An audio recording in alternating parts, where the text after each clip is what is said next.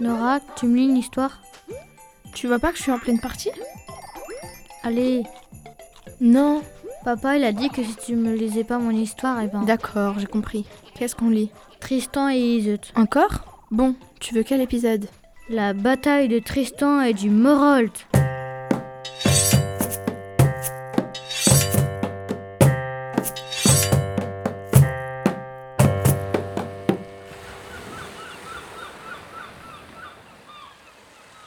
Tristan monta seul dans une barque et cingla vers l'île Saint-Louis. Le Morolt avait tendu à son mât une voile de pourpre et il aborda le premier dans l'île. Il attacha sa barque au rivage, quand Tristan, touchant terre à son tour, repoussa du pied son bateau vers la mer.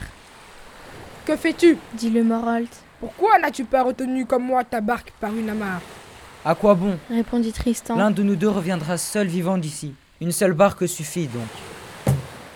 Vassal Félon, Quoi vantard, Tu es le plus ridicule chevalier de toute la Cornouaille et toi ta bêtise, fais honte à ton peuple d'Irlande.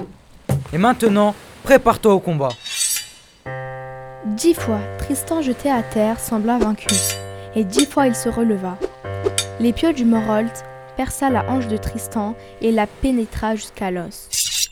Pendant ce temps, sur l'autre rive, les gens de Cornouailles et d'Irlande attendaient. Soudain, on vit au loin se tendre la voile pourpre.